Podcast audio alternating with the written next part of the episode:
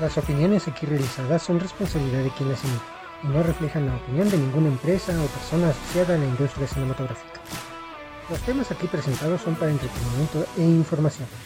Los derechos sobre las obras comentadas son propiedad de sus respectivos autores. Síguenme en mis redes sociales. Facebook, diagonal, Kike Cinefilo. Twitter, arroba Cinefilo Kike. En Instagram, arroba Kike-Cinefilo. Busca mis videos en el canal de YouTube Kike Cinefilo. Dale a la campanita y suscríbete. Y estoy disponible en Spotify, Google Podcast y Apple Podcast. Bienvenidos a Kike Cinéfilo, el podcast donde hablamos de cine y un poquito más. En esta ocasión, en este capítulo, trataremos acerca de la cultura de cancelación. Esto debido a una nota que leí a través de las redes sociales de un periódico mexicano y bueno, me pareció eh, que es ya un momento adecuado para hablar de este tema en este programa. Les invito pues a que se queden. Vamos a tratar este tema. Les pido de favor que si tienen algún comentario, alguna sugerencia sobre otros temas, lo pueden hacer a través de las redes sociales del podcast. Bienvenidos a Quique Cinefil, el podcast donde hablamos de cine y un poquito más. Comenzamos.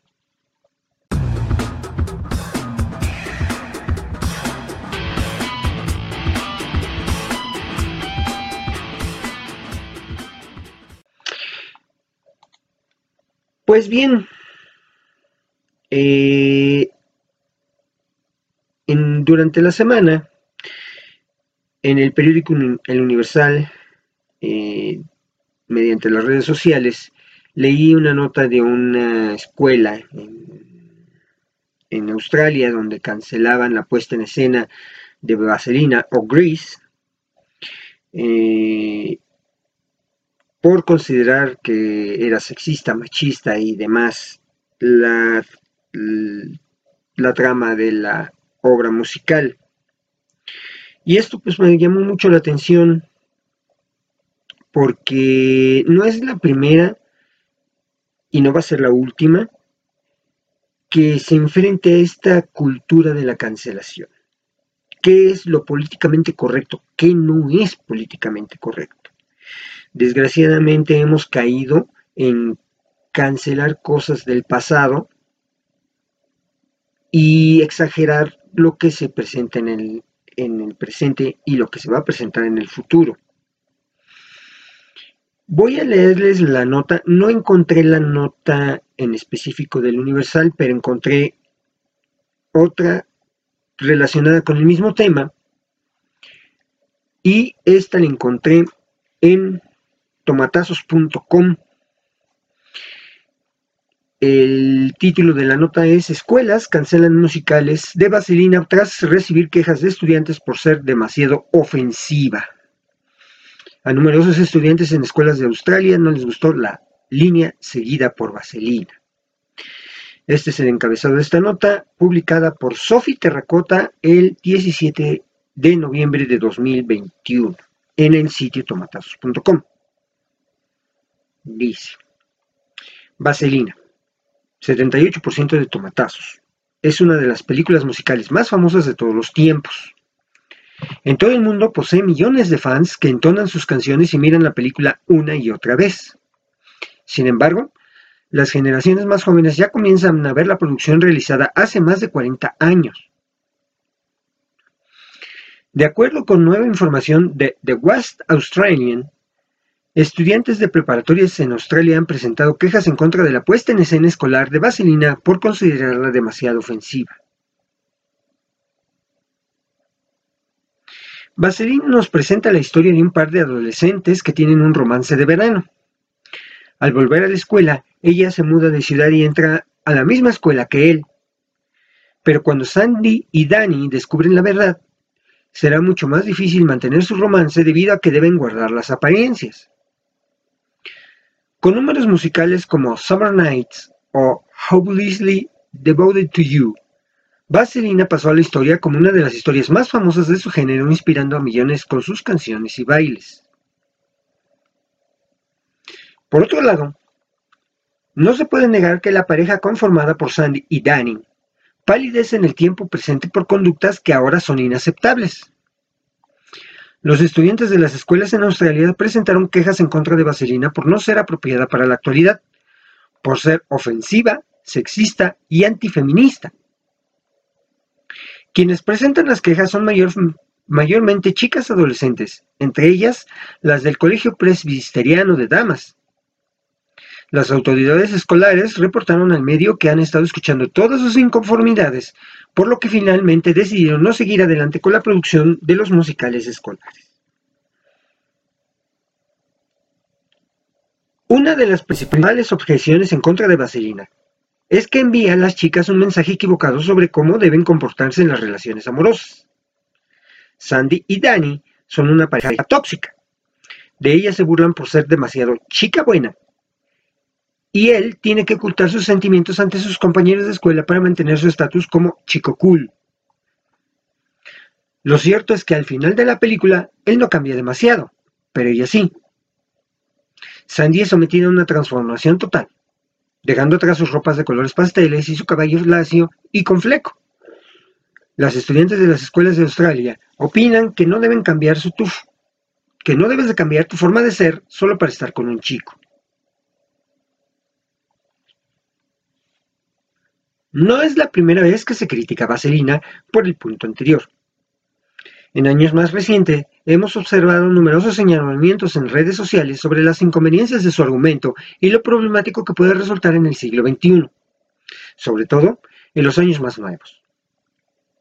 Olivia Newton-John, actriz que interpretó a Sandy en la película, fue cuestionada sobre el tema a principios del año durante su estancia en el podcast A Life of Greatness Aquí su respuesta y defensa.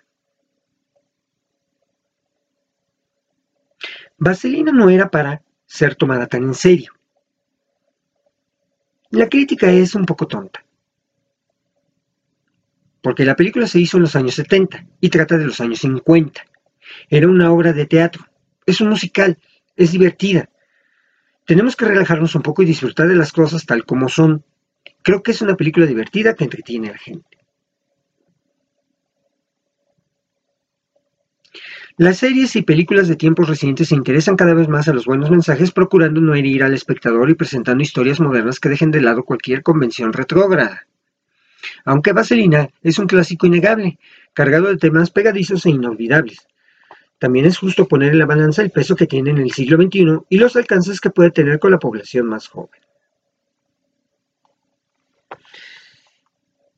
Esta es la nota que hizo me interesar en hablarles acerca de la cultura de cancelación. Voy a ir dando eh, algunos contextos, algunas notas que encontré acerca de la cultura de cancelación, sobre todo la cultura en el cine, y al final de todas estas voy a dar yo mi opinión al respecto. espero no ofender a nadie, pero la verdad es que, híjole, quienes hemos vivido digo, vuelvo a repetir, como lo dije en, la, en el episodio anterior, quienes somos parte de la generación baby boomer, de la generación X, eh, quienes nacimos entre los años 65 y 85, más o menos, este, pues eh, crecimos con todos estos cambios socioeconómicos, culturales, tecnológicos, y nos hemos, nos hemos ido adaptando a las circunstancias que en cada reto, en cada aspecto nos impone. Bueno,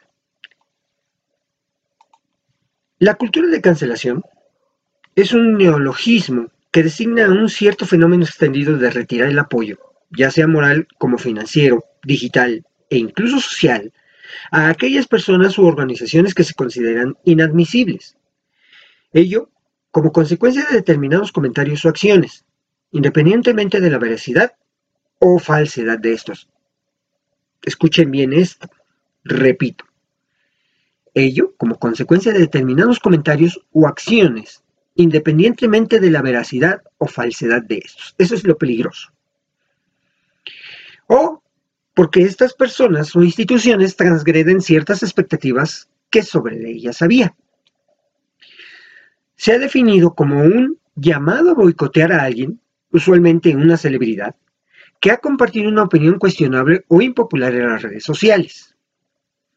El término cancel, culture o canceling comenzó a utilizarse en 2015, ganando mayor popularidad a partir de 2018.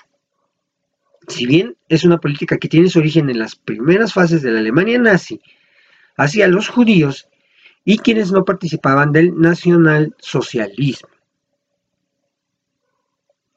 El impacto de la cultura de la cancelación puede afectar seriamente la economía de los implicados, lo que simplifica en los casos de artistas musicales como Kane West o presentadores de televisión como Bill O'Reilly, Charles Rose o Roseanne Barr. A este fenómeno se le compara como, como con un pacto propio del mundo digital, en el cual algunas personas acuerdan no apoyar más a una persona o medio. Lisa Nakamura de la Universidad de Michigan describe esta cultura como un acuerdo para no amplificar, publicitar ni dar apoyo económico, lo cual relaciona con la economía de la atención, concluyendo que cuando privas a alguien de tu atención, le privas de su modo de ganarse la vida. El concepto de la cultura de la cancelación tiene, tanto como defensores como críticos. Su sola existencia ha sido discutida, y a menudo se le tacha de medida social realmente poco efectiva, que a veces coincide, consigue, perdón, incluso los efectos opuestos a los deseados. Por otro lado, también se le ha exaltado como una expresión de la agencia o del poder popular.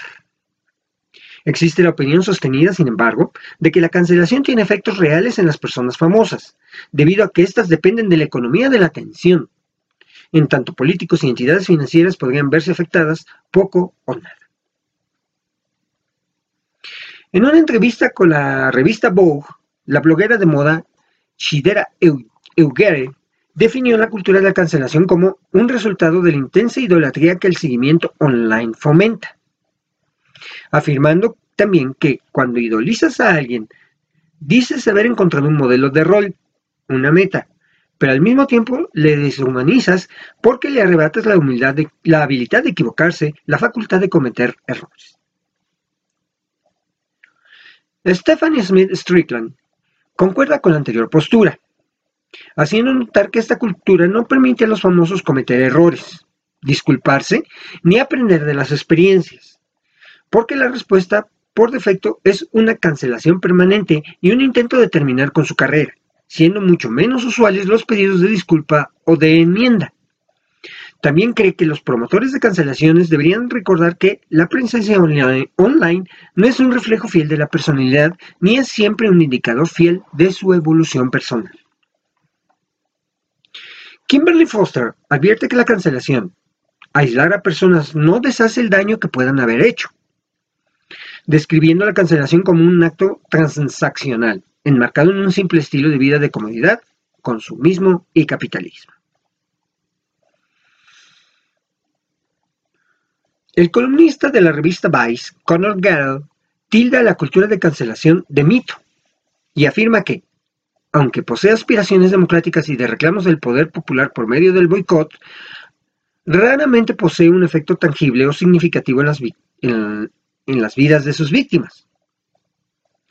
También piensa que las reglas de la cultura de la cancelación tienen términos y condiciones poco definidos y se basan en criterios subjetivos otra cosa muy peligrosa.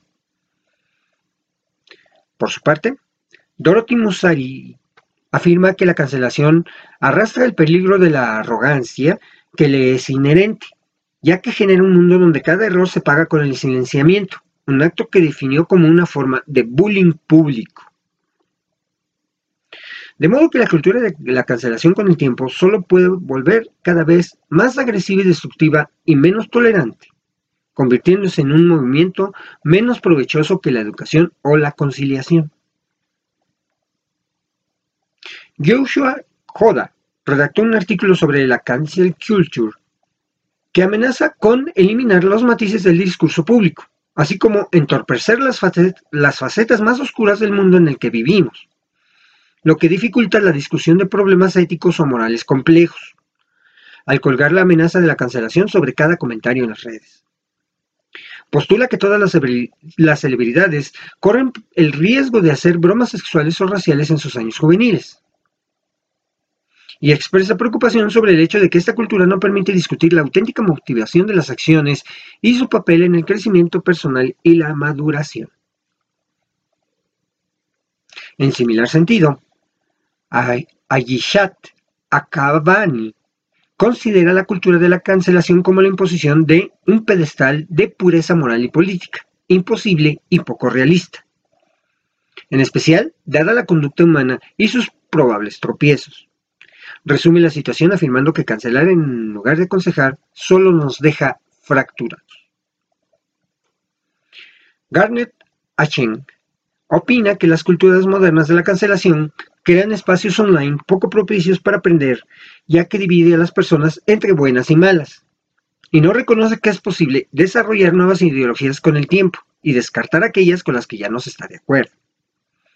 Considera que centrarse en perseguir cancelar no es sino una oportunidad para enseñar, y llama a examinar los comentarios por su intención y en su contexto, y ser empático antes que apresurarse a atacar a otros.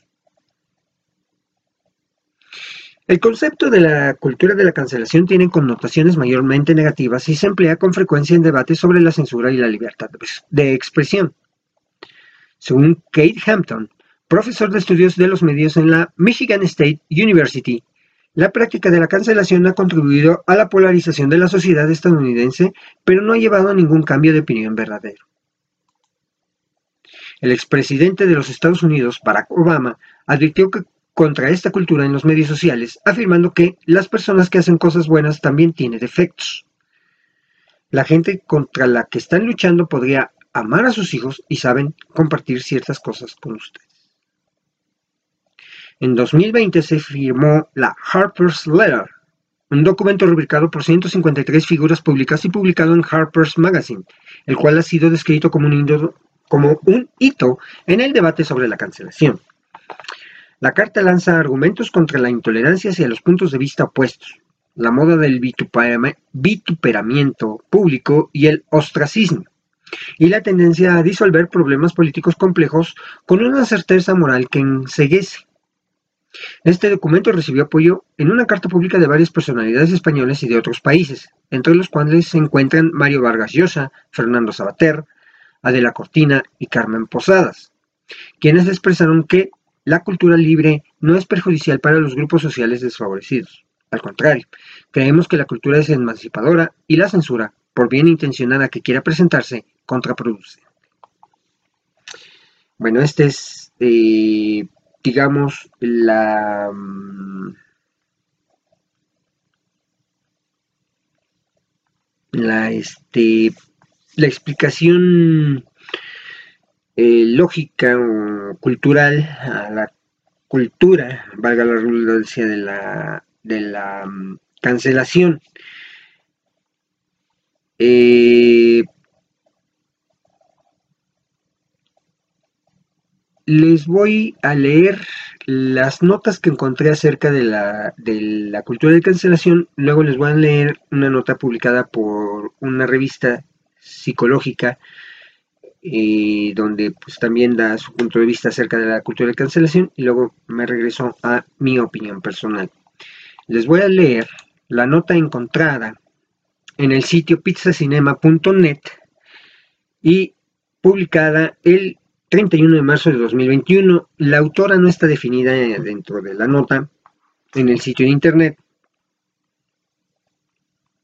pero esta nota se publicó eh, días después de lo que sucedió en los Óscares de, de 2021. La nota dice, la cultura de cancelación en el cine. El cine ha muerto. Era mi intención hablar sobre Minari, pero por razones que me superan he, acabado denunciando la muerte del cine y la imposición de una cultura de cancelación que no busca sino implantar la discriminación y la censura. Minari es posiblemente una de las mejores películas de 2020, que más injustamente pierde en la noche de los Oscars.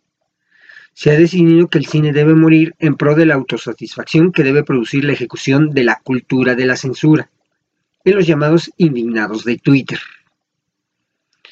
En un año catastrófico para el cine, por lo de la pandemia, las favoritas para los Oscars son un ejemplo de cine muerto, hecho por y para complacencia de cuantas causas sociales puedan albergarse en esta distópica realidad que habitamos. Películas soporíferas como La Madre del Blues, insulsas como One Night in Miami, absurdas como Borat 2 o de previsibilidad descarada como Judas and the Black Messiah son algunos ejemplos de ello. Las claves de los Oscars 2021. Destaca, por tanto, entre tanto, tributo a causas sociales, Minari como esa pequeña historia que enamora por la sencillez y sinceridad de su relato. No obstante, no puedo evitar preguntarme si esta misma cinta será igualmente alabada si el cast fuera enteramente caucásico. Es un año en el que la tolerancia de sexo y raza ha dominado en la que debería ser una fiesta del cine y no un panfleto político. Y eso me molesta, me indigna, me indigna y me destroza el alma porque soy cinéfila, porque amo el cine y porque no tolero que éste se pervierta para convertirse en un mero instrumento político. El cine es la forma en la que se encuentran historias. Si estas historias son correctas o no, queda a juicio de cada cual decidirlo. Porque he ahí la belleza de toda historia. El que es invitado a conocerla tiene poder y la capacidad de enjuiciar si lo que ha visto u oído ha de ser relevante en su vida o si, más aún, debe ser entendido como mero divertimento, ejemplo a seguir o conducta a evitar. Una historia puede servir para inspirar, para ser tomada como ejemplo o para reconocer lo incorrecto de una actuación. Se nos priva del libre albedrío cuando se, cuando se censura lo que podemos o no ver, cuando se decide qué historias podemos o no contar. Porque eso, amigos, es censura. Y como en todo caso de censura, ¿quién es quién para decidir lo que se debe censurar? Parece que la humanidad debiera, debiera avanzar pero retrocede. La lucha contra la censura y la tolerancia pierde su batalla hoy en día. La censura vuelve con más fuerza que nunca, siendo unos pocos los que impongan que pueden o no pensar la mayoría. La tolerancia y la igualdad se pierde cuando se impone que los gustos sexuales o razas de cada cual limiten qué personajes pueden o no interpretar. Si me privas de decidir por mí misma qué pensar y qué decir, me tiranizas, me censuras y me anulas. Se dice que un personaje no blanco u homosexual no puede ser interpretado por alguien blanco o heterosexual. Esto se considera hoy progresismo cuando no es sino falta de igualdad y raciocinio. Porque amigos indignados de Twitter, si uno heterosexual no puede interpretar a un homosexual, un homosexual tampoco podría interpretar a un heterosexual, según ustedes. ¿Eso tiene sentido? Eso es discriminación y algo absurdo en materia de interpretación. Dicen también los indignados de Twitter que los personajes no blancos no pueden ser interpretados por actores blancos. Y tal es el caso eh, que en la película Raya y El último dragón, el actor de doblaje fue cambiado para que se ajustase a los criterios de la cultura de cancelación que hoy nos tiraniza. Y censura. Dando a entender, por tanto, que un actor no blanco nunca podría poner voz a un personaje blanco. La llamada cultura de cancelación es francamente absurda, además de peligrosa, porque si algo tiende es a la tiranía, la censura y el intento de manipular a una población aborregada. Reclamo y exijo que se elimine toda censura e intolerancia a la libertad de contar historias y al derecho de cada cual a interpretarlas por sí mismo. En contra de la cultura de la cancelación están personajes tan célebres como J.K. Rowling o el campeón mundial de ajedrez Gary Kasparov, que firmaron una carta abierta en la que se exponen los peligros de dicha cultura de cancelación y censura. Derecho a la libertad de expresión artística. El artículo 20 de la Constitución española regula el derecho a la libertad de expresión de la siguiente manera. 1. Se reconocen y protegen los derechos. A. A expresar y difundir libremente los pensamientos, ideas y opiniones mediante la palabra, el escrito o cualquier otro medio de reproducción. B. A la producción y creación literaria, artística, científica y técnica. C. A la libertad de cátedra. D. A comunicar o recibir libremente información veraz por cualquier medio de difusión. La ley regulará el derecho a la cláusula de conciencia y al secreto profesional en el ejercicio de estas libertades. 2. El ejercicio de estos derechos no puede restringirse mediante ningún tipo de censura previa. 3. La ley regulará la organización y el control parlamentario de los medios de comunicación social dependientes del Estado y de cualquier ente público y garantizará el acceso a dichos medios de los grupos sociales y políticos significativos, respetando el pluralismo de la sociedad y de las diversas lenguas de España. 4. Estas libertades tienen su límite en el respeto a los derechos reconocidos en este título, en los preceptos de las leyes que lo desarrollen y especialmente en el derecho al honor, a la intimidad, a la propia imagen y a la protección de la juventud y de la infancia. 5. Solo podrán acordarse el secuestro de publicaciones, grabaciones y otros medios de información en virtud de resolución judicial. Bueno, una nota muy fuerte. Eh, repito, no se especifica la autora eh, por lo que acabamos de escuchar, por lo que les acabo de leer, nos damos cuenta que es una persona femenina y eh, española. Y con unos conceptos muy fuertes y ahorita yo les voy a dar mi opinión al respecto. Bueno, eh, la siguiente nota la encontré en el sitio altapeli.com. Fue publicada el, el 4 de diciembre de 2020 por Sol Videla y la titula La cultura de la cancelación en el mundo del entretenimiento. Se pregunta, ¿puedo seguir disfrutando de la obra de alguien que para mí está cancelado? ¿Se separa el artista de su obra?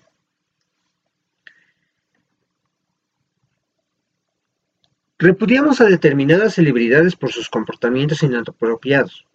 Sí, pero también lo hacemos con su trabajo. ¿Podemos disfrutar de la obra de alguien a que consideramos un monstruo como persona?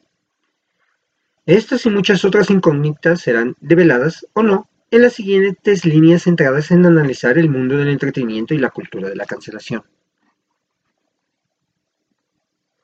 En estos días que nos tocan vivir, es moneda corriente decir o escuchar que se cancela a alguien por algo que dijo o hizo. Lo más usual suele ser la cancelación de influencers, pero allí la cosa es un poco más sencilla porque dejamos de ver su contenido en redes y listo. El tema es cuando lo dicen, los que dicen cosas nefastas o realizan actos reprochables son grandes artistas. Esos que admiramos o de los cuales hemos disfrutado mucho con su obra. Ahí viene la mayor disyuntiva. ¿Cancelo a la persona y también debo cancelar su obra?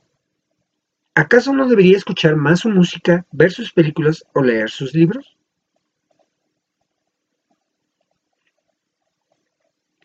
La cultura de la cancelación en el mundo del entretenimiento. La cultura de la cancelación, según lo define en inglés dictionary.com, es una práctica popular que consiste en retirar el apoyo a personajes públicos y compañías tras haber hecho o dicho algo considerado objetable u ofensivo. El Macquarie Dictionary la define con otras palabras. Se trata de las actitudes que promueven o adoptan una comunidad para retirarle el apoyo a un personaje público, normalmente como respuesta a una acción o comentario socialmente inaceptable. Tanto las personas como las empresas pueden ser canceladas. La gente les retira su apoyo y, en consecuencia, resultan de alguna manera boicoteadas. Una forma de hacerlo es dejar de ver una serie si participa un determinado actor o dejar de comprar los productos de una marca. En el mundo influencer, la cultura de la cancelación es mucho más frecuente. Actualmente porque cancelar a un influencer implica dejar de seguirlo y al perder seguidores pierde justamente su poder de influenciar. ¿Cómo funciona la cultura de la cancelación en el mundo del entretenimiento? Hay un punto de inflexión en todo este asunto de la cultura de la cancelación. Tiene que ver con un destape. El no callarse más, donde las mujeres comenzaron a hacer escuchar su voz las denuncias de abuso proliferaron y descubrimos que el mundo del entretenimiento estaba plagado de situaciones injustas, horrorosas y de abuso de poder. Apareció el movimiento hashtag MeToo. Películas como Bombshell consiguieron su lugar denunciando el acoso sexual sufrido por varias mujeres por parte del CEO de Fox News. Obviamente, las denuncias vienen acompañadas de la cancelación de personajes. Sin embargo, lo que ocurre muchas veces es que se arma revuelo alrededor de una denuncia. Se cancela el personaje denunciado y después las noticias dejan de cubrir el tema. Es allí cuando quizás la justicia termina absolviendo a ese acusado. Ojo, acá no estamos para defender a nadie ni para poner en duda las declaraciones de ninguna víctima. Solo estamos para preguntarnos y tratar de entender un poco cómo funciona todo, para plantearnos algunas preguntas y compartirlas con ustedes. Probablemente no llegamos a ninguna conclusión y terminemos la nota con más dudas que certezas, pero vamos a tratar de exponer algunas de las cosas que ocurrieron. Los casos más emblemáticos. El 5 de octubre de 2017, el New York Times publicó una investigación explosiva alegando que el magnate del cine estadounidense Harvey Weinstein había agredido sexualmente a varias mujeres en la industria cinematográfica y les había estado pagando para comprar su silencio. La investigación documentó al menos ocho acuerdos en los que llegó Weinstein con mujeres a las que presuntamente había agredido sexualmente e incluyó relatos de actrices de alto perfil como Ashley Judd diciendo que fueron víctimas de Harvey. Otras dijeron que sus carreras quedaron marginadas después de rechazarlo a Weinstein.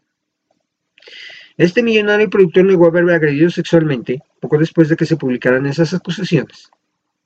Fue despedido de su compañía, The Weinstein Company, y expulsado de la Academia de Artes y Ciencias Cinematográficas. En marzo de 2020 se le, condenó, se le condenó a 23 años de prisión. Harvey Weinstein ha sido cancelado. Pero, ¿Cancelamos también las películas por él producidas? Entre ellas, la mayoría de las películas de Tarantino, la saga Scream y varias ganadoras del Oscar. Creo que en este caso la respuesta se acerca más al no. El caso Weinstein abrió el camino a una ola de denuncias publicadas en medios gráficos y logró que las mujeres de Hollywood revolucionaran el mundo y contagiaran confianza para denunciar. Llegando al final del año 2017, la carrera de Kevin Spacey, que venía siendo muy popular por su personaje en House of Cards, se derrumbó en una rapidez, con una rapidez devastadora y con consecuencias que continúan incluso hasta el día de hoy. En octubre de ese año, en una entrevista con BuzzFeed News, Anthony Rapp, actor de Star Trek Discovery, alega que en 1986, cuando él tenía 14 años y Spacey 26, este se subió encima de él en una cama después de una fiesta y lo avanzó sexualmente.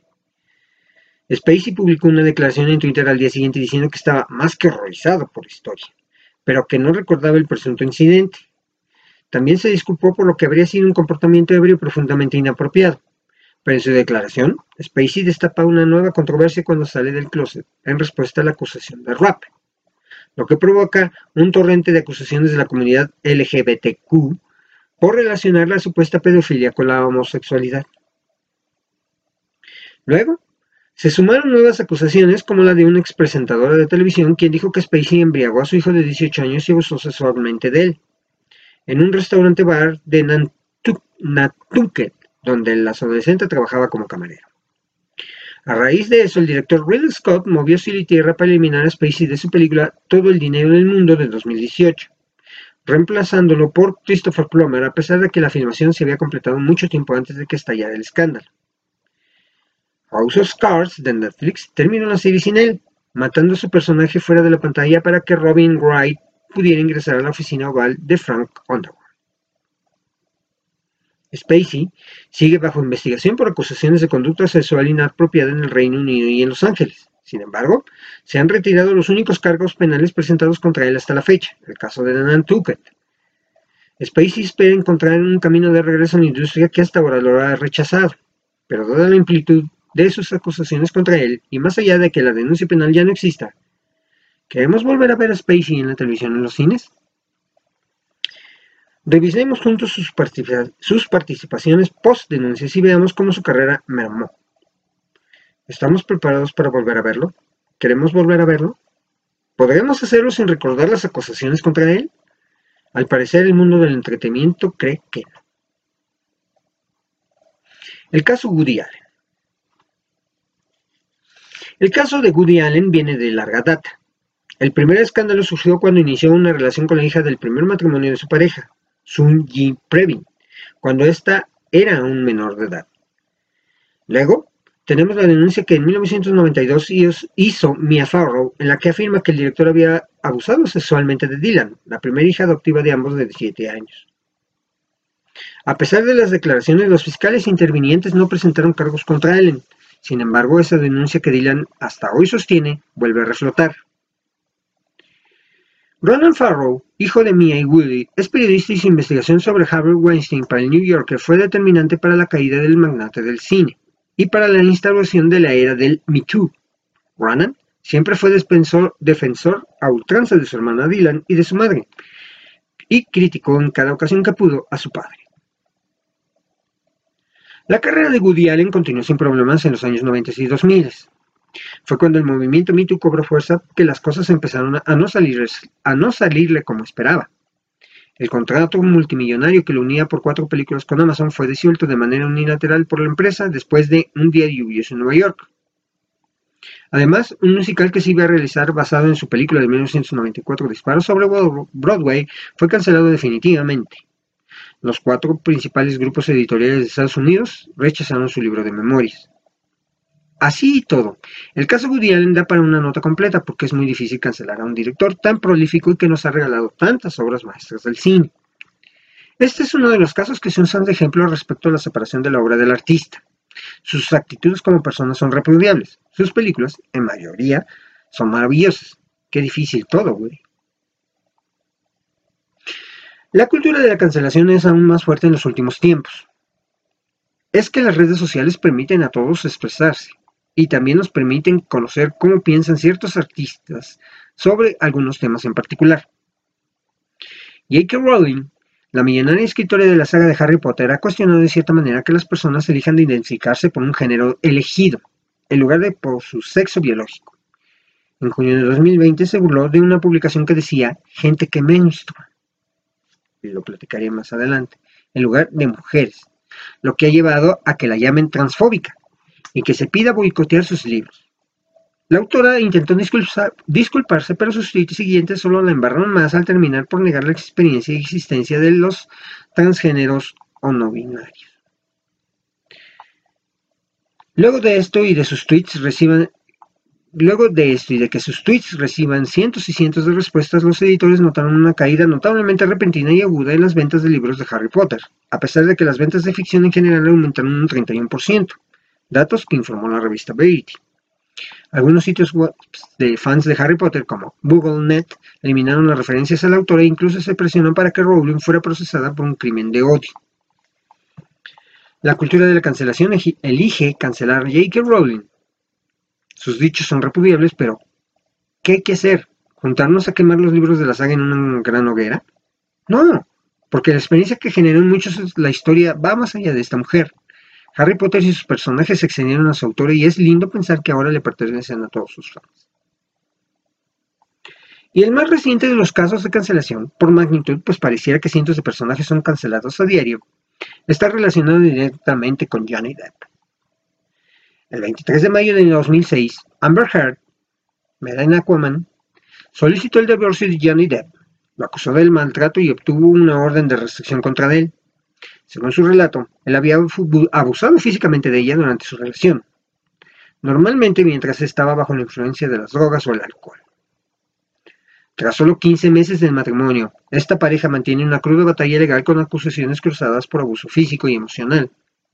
A la acusación de Hart le siguió una declaración de Depp en la que afirmaba en todo momento haber sido víctima de abuso por parte de su ex. Ella fue la perpetradora y yo la víctima. Imaginan que con esta historia los medios hicieron un festín de videos, audios, unos tomando partida por Amber, otros por Depp. Además de todo esto, Johnny terminó en un juicio contra el diario The Sun, donde los acusó de difamación al llamarlo maltratador de esposas.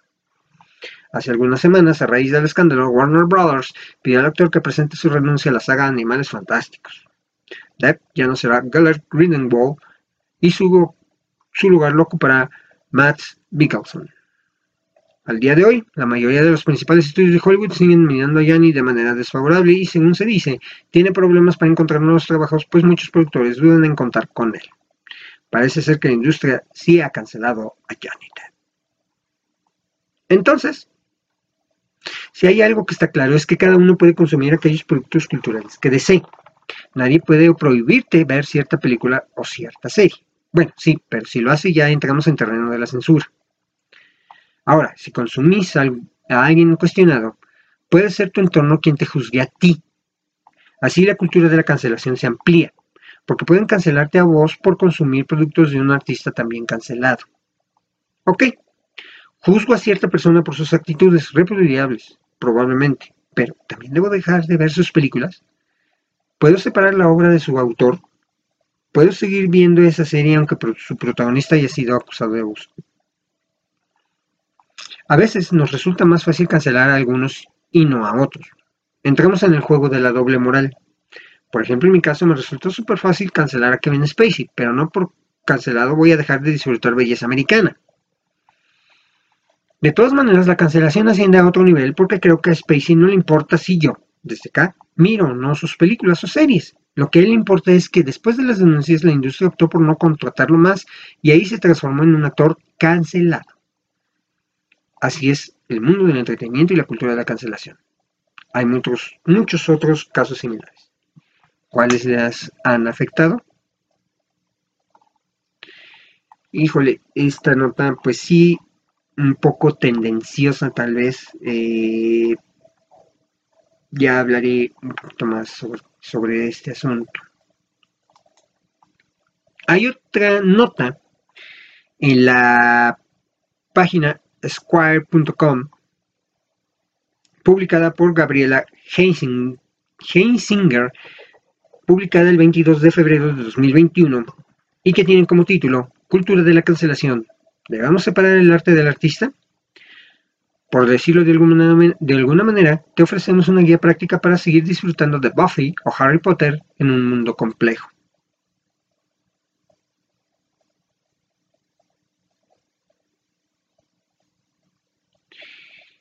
Una de las mayores amenazas que se perciben para el famoso de hoy en día es la cultura de la cancelación.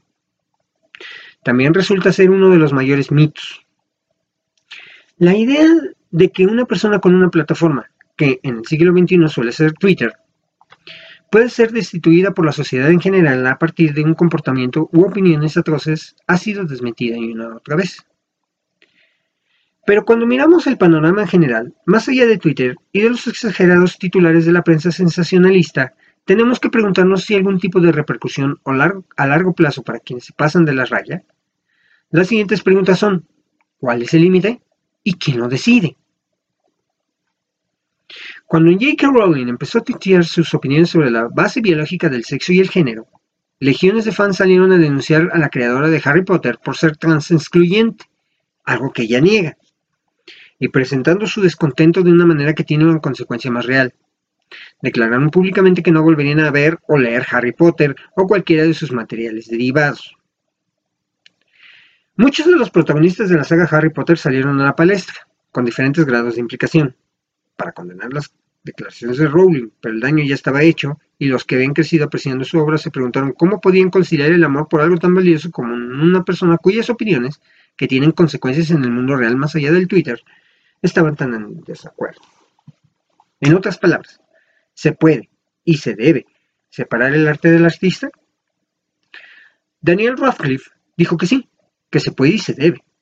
Aquellos para los que Harry Potter fue algo formativo, moldeador y maravilloso, nunca podrían ver cómo todo eso desaparece y se les es arrebatado de sus manos y sus vidas por las ideas retrogadas de una persona sobre el género y la sociedad.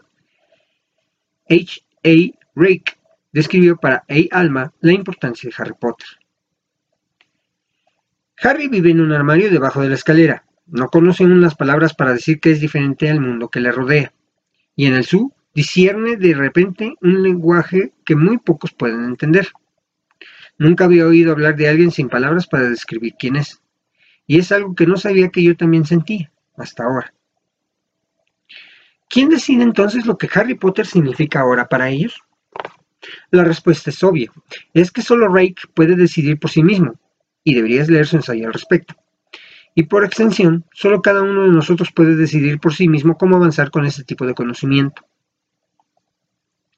Al igual que el impacto de Harry Potter en una generación de jóvenes lectores, Buffy Cazavampiros fue una serie revolucionaria que evitó el tropo de la damisela en apuros e inspiró a una generación de mujeres jóvenes a creer en su propio poder interno.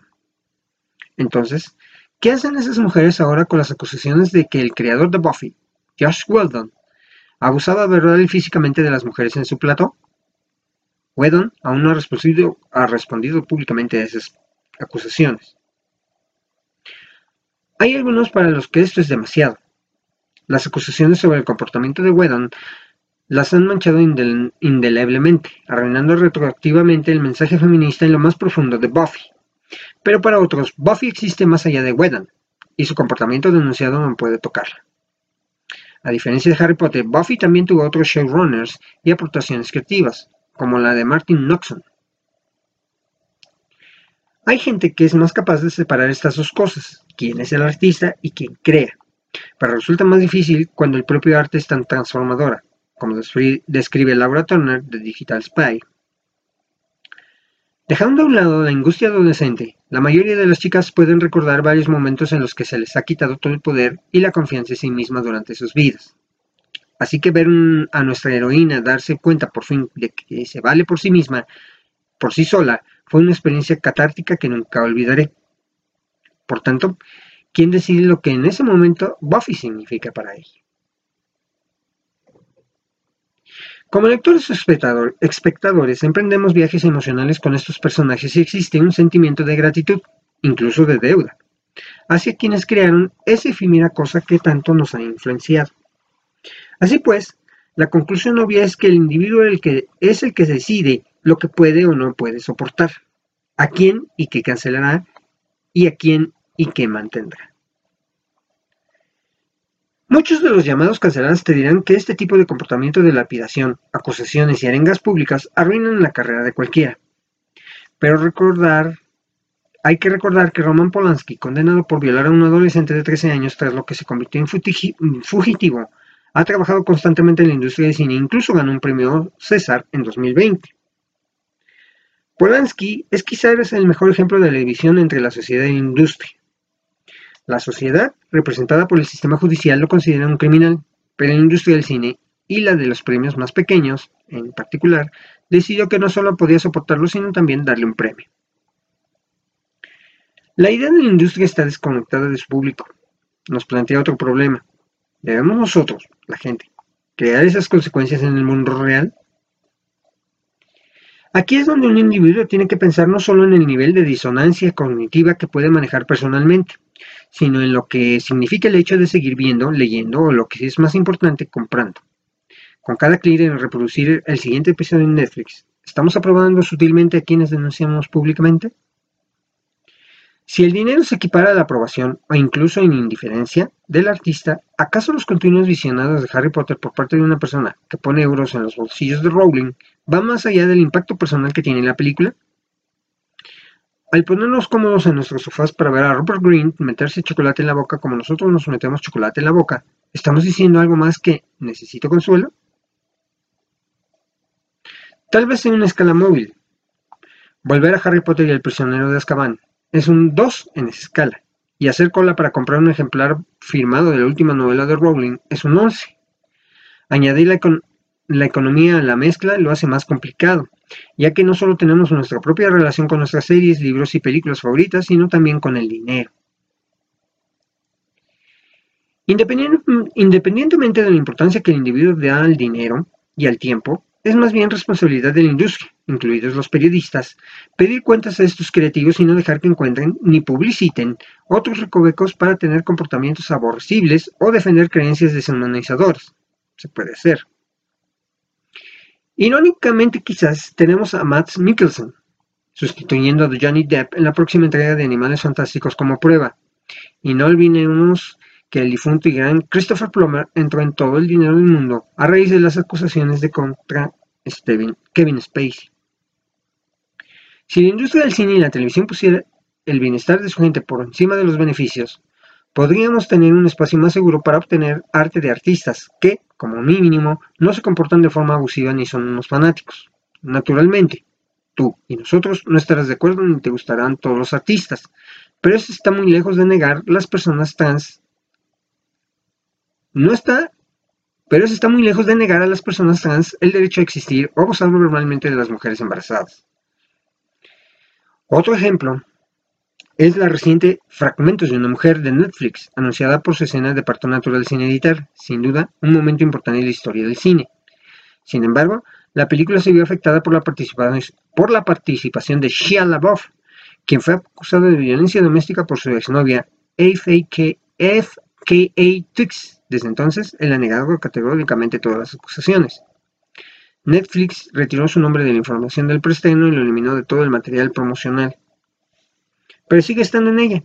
Sigue siendo uno de los protagonistas y cada espectador tiene que decidir si el bien que hace fragmentos de una mujer al explorar el dolor que siente una madre al perder un hijo es suficiente para que las apariciones de la voz en pantalla sean soportables, especialmente cuando interpreta a un hombre cuyo comportamiento con su mujer es poco decente.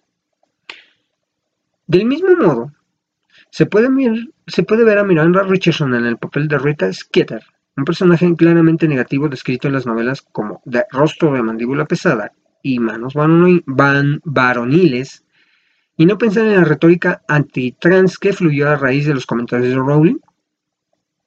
O se puede disfrutar de la obra de Roald Dahl, sabiendo que sus creencias antisemitas influyeron plenamente en la caracterización de, por nombrar dos, sus villanos, en Las Brujas y El Cazador de Niños en Chichi Chichi Chichi Bang Bang. Sea cual sea tu decisión, donde quiera que dibujes esa línea, tienes que vivir con ella. Hay pocas cosas en la vida, especialmente en la vida actual, que está sobrecargada de traumas, para muchos, que nos den alergia y depende de cada uno de nosotros decidir con qué nivel de disonancia cognitiva, de separación del arte y el artista, podemos vivir. Puede parecer una excusa para decir que depende de ti, pero así es, y tal vez la mejor manera de reclamar y limpiar estas obras tan influyentes sea aceptarlas por completo y hacerlas tuyas. Al fin y al cabo, eso es lo que hacemos todos cada vez que pulsamos el play. Invitamos a esos personajes y a estas historias a nuestro corazón, y ahora son nuestros. Por mucho que se lo debamos a quienes lo crearon, nos corresponde a nosotros moldearlas. Eso es lo que publica esta autora en Square. Y bien, eh, un poco para terminar, más bien para terminar esta esta parte de las notas eh, traté de buscar notas eh, no tan tendenciosas y otras con ciertas tendencias y ahorita vamos a hablar de ello. Esta es una nota publicada en la página psicologimente.com y está publicada por Luis Martínez Casasola Hernández también es español, no tiene fecha de publicación y vamos a leerla. Cultura de la cancelación. ¿Qué es y cómo afecta a la libertad de expresión? Mediante la cultura de la cancelación, un comentario en redes sociales puede dejarte sin trabajo. En los últimos tiempos ha, ha proliferado un fenómeno digital que puede tener repercusiones muy graves en la vida de las personas. Se trata de la cultura de la cancelación. En los siguientes párrafos trataremos de averiguar qué implica exactamente este mecanismo, en qué está fundamentado, cuál es el proceso que sigue y sobre todo cuáles son las consecuencias para el que lo sufre, revisando algunos ejemplos. ¿Qué es la cultura de la cancelación? Una famosa actriz es fulminantemente despedida de la serie de moda a raíz de unas declaraciones de apoyo a un polémico político y por sus controvertidas opiniones sobre la situación de la pandemia del coronavirus. Una reputada escritora toma una posición en torno a un debate sobre la sexualidad y hordas de antiguos seguidores se enfurecen y llaman a quemar sus libros. Una directiva de una importante compañía de telecomunicaciones hace un chiste de mal gusto en Twitter que rápidamente se viraliza y como consecuencia es despedida de inmediato.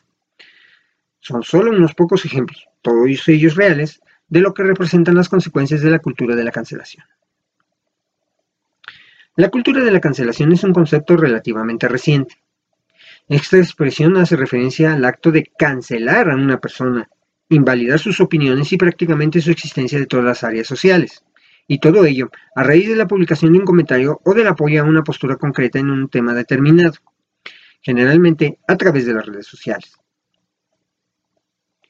Dicho de otra manera, la cultura de la cancelación supone que la exposición pública de unas determinadas ideas o la realización de un comentario fuera de lugar puede desencadenar una serie de reacciones en algunas personas que, de una manera activa y deliberada, visibilizarán dicha publicación, en muchas ocasiones adjuntando información de la vida privada de estas personas.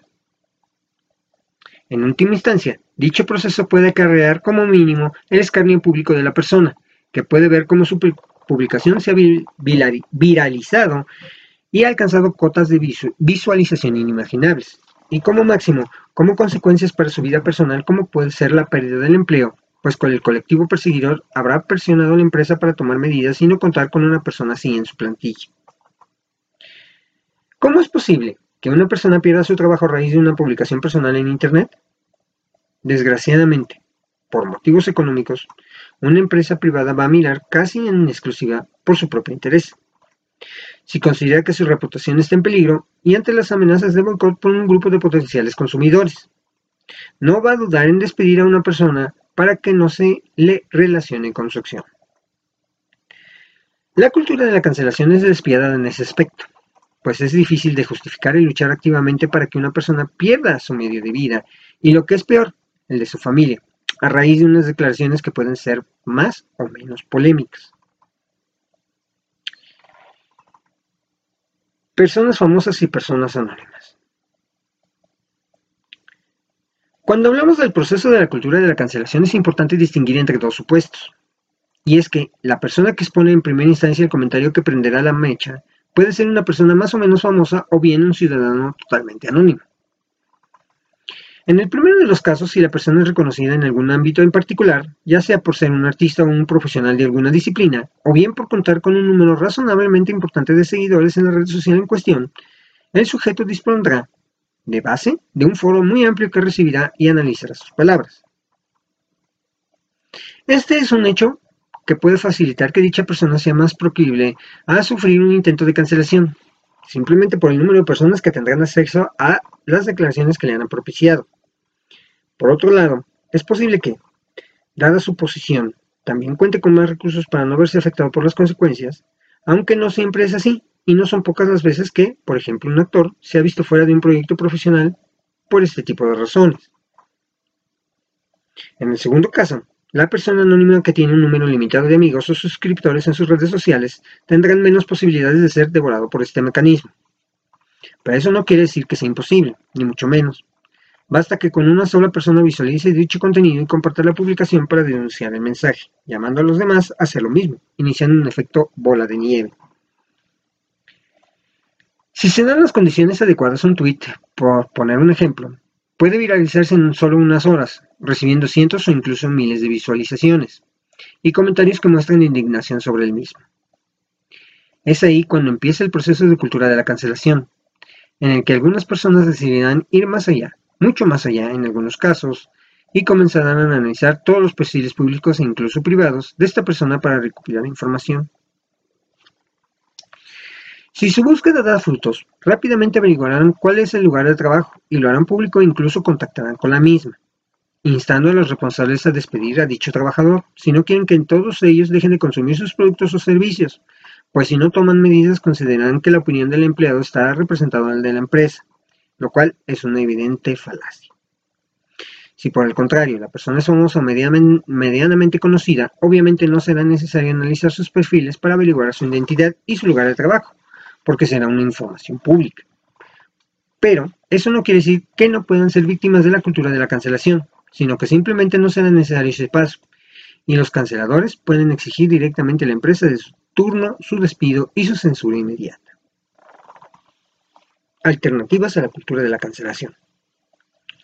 La cultura de la cancelación es un arma que se esgrime en muchas ocasiones con la excusa de acallar a los que, por su discurso, amenazan diversas libertades, siempre según estas personas. Pero es que además, paradójicamente, esta actuación supone en sí misma una amenaza para la libertad de expresión en primer lugar, y para cuestiones igualmente de graves, como es el derecho a la privacidad. Es evidente que hay declaraciones, comentarios e incluso bromas que pueden resultar desafortunadas, de mal gusto, ofensivas o incluso dañinas. Pero en una sociedad civilizada esto no debería ser excusa para fomentar actuaciones que deriven en la pérdida de un empleo u otro tipo de represalias a nivel personal, que pueden causar, daños irreparables en ese individuo. Si una declaración concreta supone un delito, la ley debe actuar. No hay mucho debate al respecto. Pero si unas palabras ofenden a una persona o un colectivo, estando dentro de la legalidad, deben ser respondidas a través de la argumentación, de los datos objetivos y del diálogo constructivo. Incluso habrá personas que optarán por la réplica grosera, que evidentemente no tienen mucho recorrido, pero al menos no generarán los efectos nocivos de la cultura de la cancelación. Uno de los dichos más populares y antiguos de Internet es reza, no alimentar a los trolls. Esta sencilla pauta es mucho más ética y probablemente más eficaz, pues resta toda visibilidad que el escarnio y las turbas digitales destinadas a destruir la vida privada del supuesto transgresor que, con sus declaraciones, han soliviantando a la multitud hasta el punto de querer arrastrarle por el fango en todos los niveles de su vida personal. Por último, otra razón más para no recurrir nunca a la cultura de la cancelación, aunque solo sea por un motivo egoísta, es que, como muchos otros fenómenos de la psicología social, suele ser incontrolable, y la persona que hoy cancela y promueve la cancelación corre el riesgo de ser devorado por ese mismo mecanismo, experimentando en primera persona lo que es verse cancelado a todos los efectos de su vida. El anonimato en redes. Una cuestión directamente relacionada con la cultura de la cancelación es el anonimato en redes. En Internet y sobre todo en las redes sociales.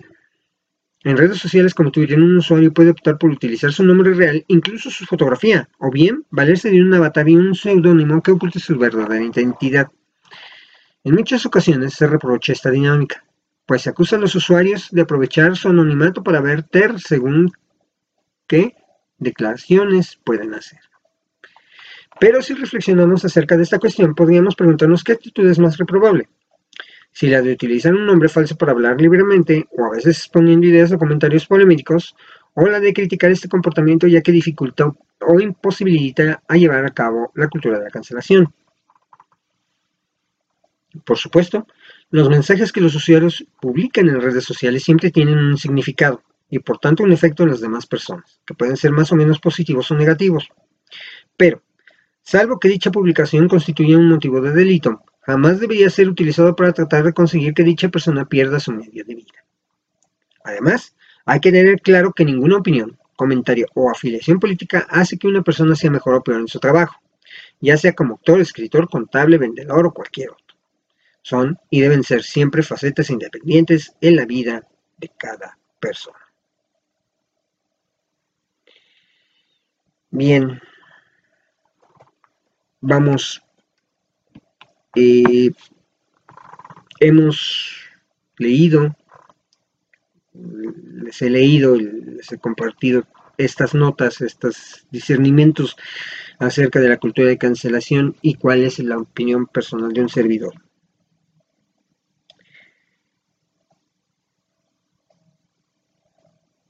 Hay una frase que a nivel profesional he utilizado Em, estoy de acuerdo, pero no justifico.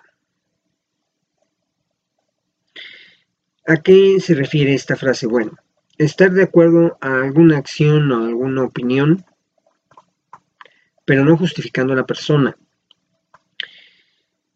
¿Y a qué, a qué me refiero con esto? Bueno, las acciones eh, puede ser aprobar sus, obras, en este caso que estamos hablando del cine, aprobar las películas, las actuaciones de un actor, de un productor, de X, sin justificar lo que haya hecho fuera de la producción que está haciendo, porque está haciendo su trabajo, al final del camino.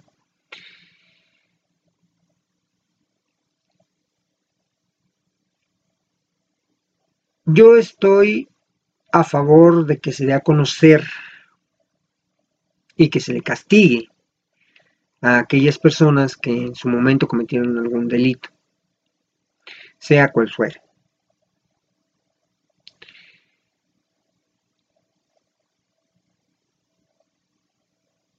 Ya una vez que fue juzgado, tiene que ser juzgado por sus actos, por la justicia, por los entes judiciales en cada país. Sin embargo, pues eh, creo que es más que suficiente ese tipo de castigo, el castigo que se le imponga. Los castigos son punitivos siempre, cárcel, multas, lo que sea. Eh, sí, entiendo que hay monstruos como fue Harvey Weinstein en su momento. Este, no, justifican no se pueden justificar sus acciones, pero sí se puede apreciar su arte. El caso más, más importante y que tengo más grabado, por supuesto, es el caso de Michael Jackson, acusado siempre de pedofilia, acusado de acostarse con niños. Estuvo más de un año en juicio, se declaró no culpable, no hubo evidencia eh, de pues fehacientes de eso, bueno, se le juzgó y si se le encontró no culpable, es no culpable y punto. Y hecho, el hecho de que él fuera, no fue cancelado en su momento, incluso estando durante el juicio obtuvo más ingresos por la venta de sus álbumes, de sus discos. Es ilógico lo que, lo que pasa en la sociedad también. Yo sí creo en que debemos separar el arte de la persona. Pero el hecho del escarnio en las redes sociales, y como bien lo decía en la última nota, puede caer en algo peligroso, que es el acusar sin tener las evidencias yo me he encontrado en mis redes sociales personales con personajes que, si bien aprovechan el anonimato para, para discernir contigo y lo hacen de una manera inteligente, también hay personas que lo hacen ofendiéndote, acusándote también a ti de ser X o Y persona. Y no hay una... No hay alguien que regule eso, ¿no? digo, no ha pasado de que te ofendan, en mi caso no ha pasado de que me ofendan, que me mienten la madre, que este que me tachen incluso de ser homosexual. Por supuesto que no. Pero no ha pasado de ahí. Y con otras personas ha, ha escalado de tal forma que sí, los han hecho perder su trabajo, los han hecho perder su no sé, su familia incluso. Eh, me he visto casos en los que por error a alguien se le ocurrió este a ver mm, sobre todo es en casos de mujeres que una mujer se le ocurrió mandar una foto a alguien equivocadamente y este alguien la publicó miren esta persona es medio X así por conductas sexuales y todo eso y estas personas y sucedió no me acuerdo ahorita el nombre del caso, pero sucedió con una alta ejecutiva en una empresa muy importante. Y fue muy, muy, muy viral esa noticia en, Twitter. Y caray, a veces la intimidad de la persona suele ser vulnerada por uno mismo. Y este. Y bueno, hay gente que, que malintencionadamente puede utilizar ese tipo de errores para acabar con una persona. Y aunque no la conozca, hay gente que se dedica a hacer eso.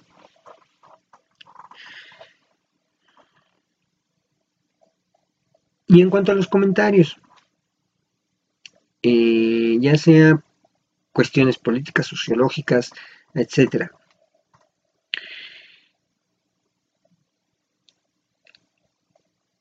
todos tenemos una opinión al respecto acerca de la sexualidad, por ejemplo, ahorita que está muy en boga esto de, eh, yo he visto, eh, por ejemplo, escuché un podcast, el podcast de yo no sé mucho de casi nada del cojo feliz, en donde tiene una sexóloga y a mí me causa mucha curiosidad, sobre todo, por ejemplo, ella se, refiere a la, a la, persona con vulva o a la persona con pene, no definiendo si es homosexual, si es heterosexual, si es este no binario. Mm, yo no estoy de acuerdo en, esas este, cuestiones. Yo respeto mucho, eh, como lo he dicho en, otras ocasiones, he, he tenido amigos gays, tengo familiares gays, este, y yo los respeto mucho, eh, pero no estoy de acuerdo en la forma en que se está tratando hoy ese tipo de circunstancias.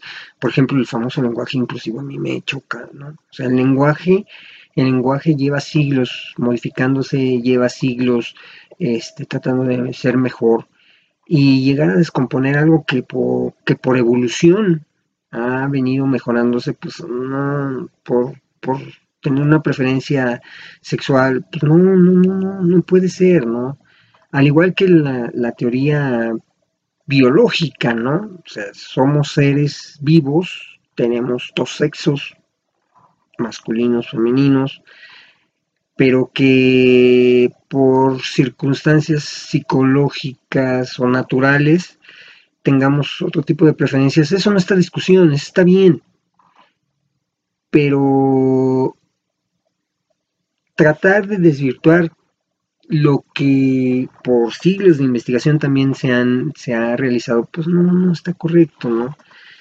Eh, entonces, eh, digo, ay, como lo repito, son cosas a las que no estoy yo de acuerdo, no vituperando a esos colectivos. Por ejemplo, ahorita hablar de las feministas, ¿no?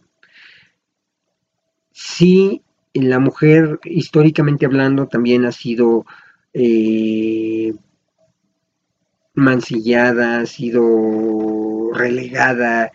y pues yo desde que me acuerdo mi mamá siempre fue una mujer que vio y que luchó por sus hijos, que, que se mantuvo o trató de mantenerse fuera del machismo con el que se con el que se manejaban mi papá, mis abuelos, mi abuelo, ¿no? Este, pues fue algo bueno, ¿no? Nos, nos enseñó, por lo menos a mis hermanos y a mí, nos dio una buena educación sexual, nos dio una buena mm, educación en cómo comportarse con la sociedad, qué es bueno, qué es lo malo. Eh, ella sí es una feminista. ¿Por qué? Porque logró superar un machismo familiar. Pero yo no voy a llamar a una feminista, a una mujer feminista, o que busca los derechos de mujer, si esta mujer llega en una manifestación a romper vidrios, a robar una tienda de conveniencia, a robar o a golpear incluso sin motivo alguno aparente a un caballero que va pasando por la calle, a ese yo no la voy a llamar feminista, perdón. Eso es anarquismo. Y el anarquismo es malo. ¿Por qué? Porque el anarquismo es mi yo contra el sistema, mi yo contra las leyes, mi yo contra todo lo que esté establecido, incluyendo los colectivos y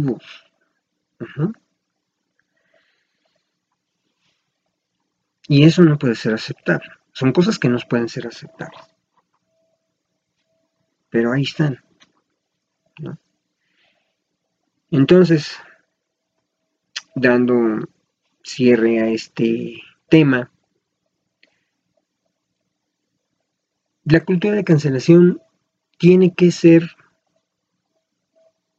sin colectiva, pero con fundamentos, con, eh, con pruebas. No podemos juzgar a una persona si no tenemos, como dice el dicho, los pelos de la burra en la mano. no podemos juzgar sin antes ver todo esto.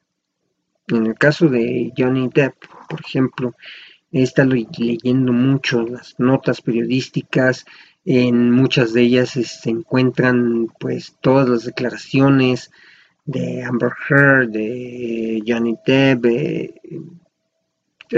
las representaciones, ya ven que ya destinan mucho las representaciones de, de lo que pasa en los juicios. Y bueno, por ejemplo, en el caso del Johnny Depp, pues, este, no lo defiendo. Puede ser que sí haya tenido sus episodios, pero creo que más bien en este caso de Amber Heard, este, maximizó una discusión, lo llamó maltrato, y aprovechó su fama también para acabar con Johnny Dijo, con esto me lo frío.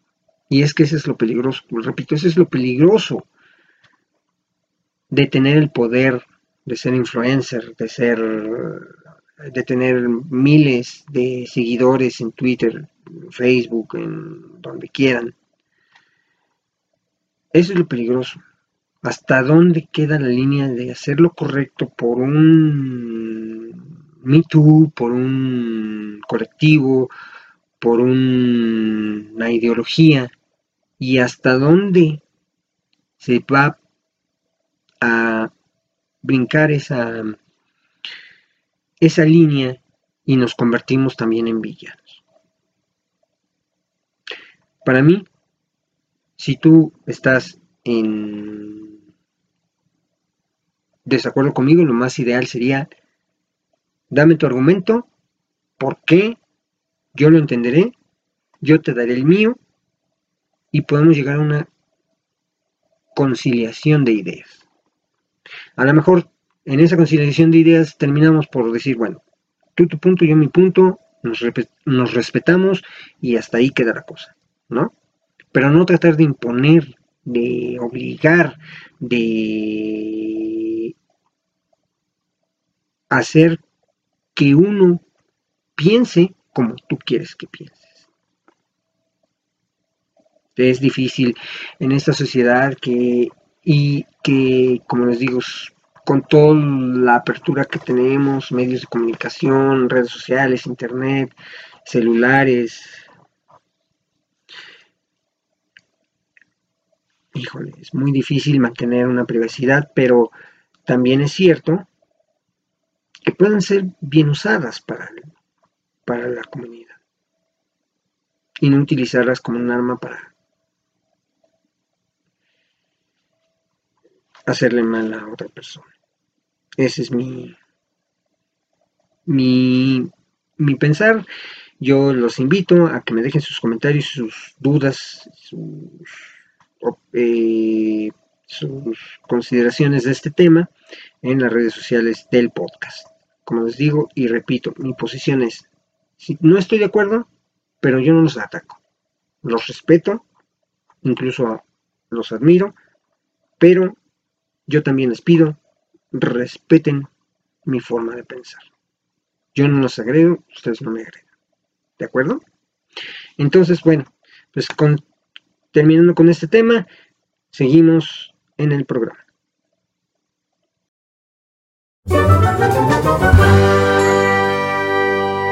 La frase cinematográfica. La frase cinematográfica de este programa es, Carpe diem. Aprovechen el día. Hagan sus vidas extraordinarias. ¿Quién la dijo? El personaje de John Keating, interpretado por Robin Williams en la película Dead Poets Society de 1989. Ya hablaremos de Robin Williams en este programa. Y bueno, les debo la recomendación de esta semana, eh, también por no alargar más este programa, pero sobre todo porque ahorita estoy viendo eh, algo que apareció en Disney Plus y me interesa mucho terminar de ver para podérselos compartir y para que ustedes también lo disfruten. Es algo importante. alguien a quien ya le dedicamos un programa en este podcast en la temporada pasada. Y bien, pues también quiero felicitar, como pueden ver, ¿verdad? Estoy preparado porque, híjole, eliminamos al América tres goles a uno. Mis Pumas, que al principio de esta temporada nadie daba un peso por ellos. Bueno, pues ya estamos en semifinales y nos enfrentaremos probablemente al ganador de la llave entre Atlas de Guadalajara y Monterrey. Esperemos que, que sea el Atlas. Y bueno, esto ha sido todo por este programa. Les reitero, pueden buscarme en mis redes sociales. Ahí déjenme sus dudas, comentarios, opiniones, sugerencias, que yo leeré sus comentarios. Esto fue Kike Cinefilo, el podcast donde hablamos de cine y un poquito más. Muchas gracias por verme y escucharme. Hasta el próximo.